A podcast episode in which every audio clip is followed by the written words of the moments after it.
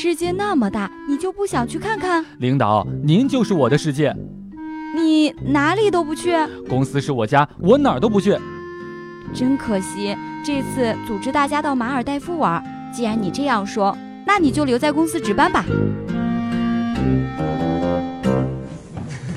笑不笑由你。我照顾手机啊，比照顾我自己用心多了。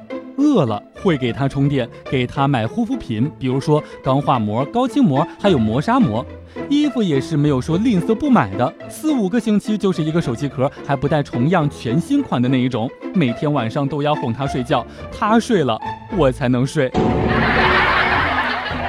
早上上班迟到了，经纪人生气地问我说：“为什么迟到呢？”我机智地回答：“晚上做了个梦，梦到领导开会，领导讲的太好了，我没能忍住多听了一会儿，结果就起晚了。”笑不笑由你。现在的孩子呀，耳朵都时刻竖着，很多话都不知道什么时候就学了过去。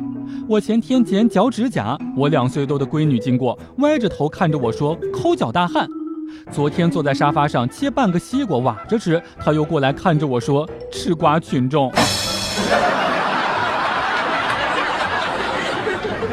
山脚下的李二狗养了一只狗狗，八年时间了，情感特别深厚。狗狗突然生病了，花了不少钱，仍然不治身亡，他悲痛欲绝，好久都缓不过来劲儿。K K 过去安慰他说：“还好吧，狗狗先走了也是一件好事儿。设想一下，如果说是你先走了，丧家之犬岂不是更加可怜？”